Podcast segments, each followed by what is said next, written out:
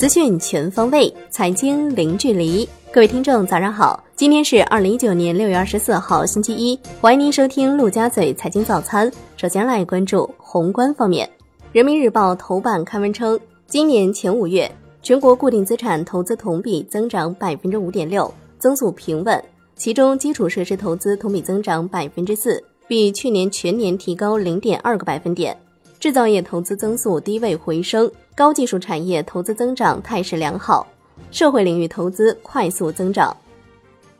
经济参考报报道，我国养老服务业新一波密集红利将至。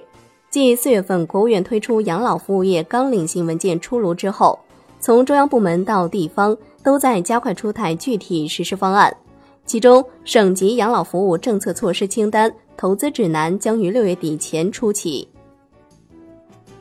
来关注国内股市，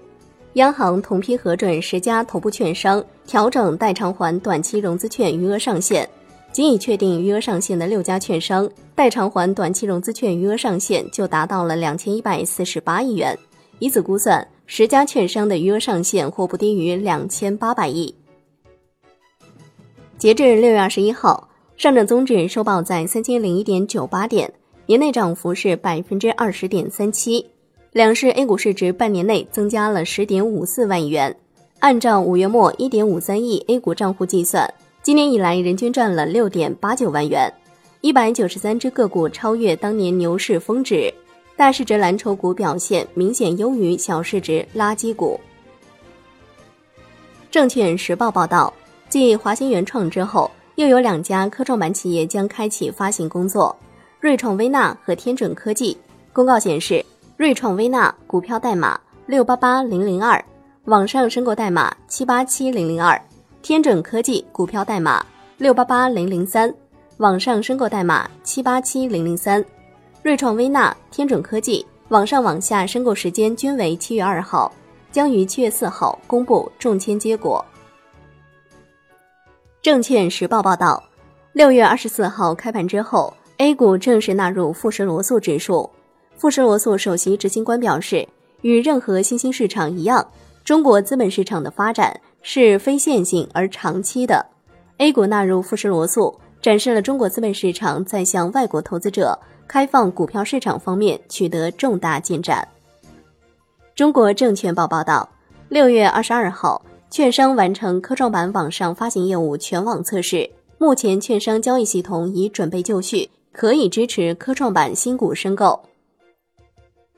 截至今年四月末，一百三十一家证券公司净资本一点六二万亿元，这个规模是历史峰值。和去年年末相比，券业净资本规模整体增长五百亿左右，增幅是百分之三点一八。至二零一八年末，国泰君安、中信证券、海通证券、华泰证券以及申万宏源净资本规模排名前五。华泰证券公告。公司六月二十号伦敦时间发行 GDR 稳定价格，操作人于六月二十一号全部行使超额配售权，按每份 GDR 二十点五美元的价格，要求公司额外发行七百五十点一三万份 GDR，约占初始发售规模的百分之十，稳定价格期于同日结束。此次发行的超额配售权行使之后，公司发行 GDR 总计募资十六点九一六亿美元。万达信息公告，控股股东万豪投资实控人史一斌与中国人寿签署股份转让协议。若股份转让协议最终生效并完成交割，公司第一大股东将变更为中国人寿及其一致行动人。公司股票及债券将于今天上午开市起复牌。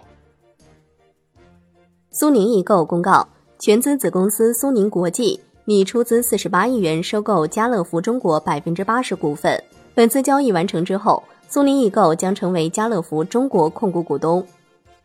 金融方面，根据基金公司发布的公告，博时基金、银华基金、大成基金、中欧基金、财通基金、中金基金六家基金公司旗下科创主题三年封闭运作灵活配置混合型基金将于今日同步发售，单支募集上限十亿元。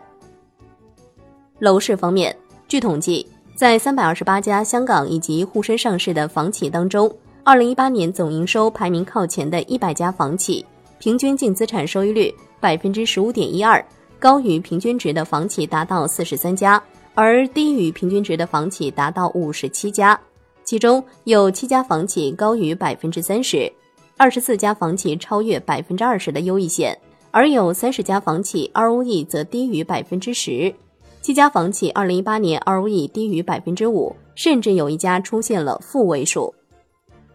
来关注产业方面，截至上周末，《复仇者联盟四：终局之战》北美累计票房已达到八点三四五亿美元，全球累计总票房高达二十七点四九六亿美元，超过《阿凡达》，创造了全球影史首轮公映票房最高纪录。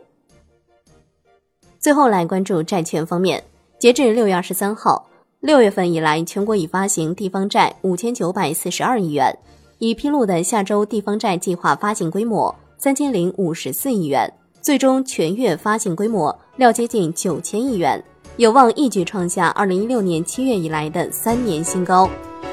好的，以上就是今天陆家嘴财经早餐的精华内容，感谢您收听，我是夏天，下期再见喽。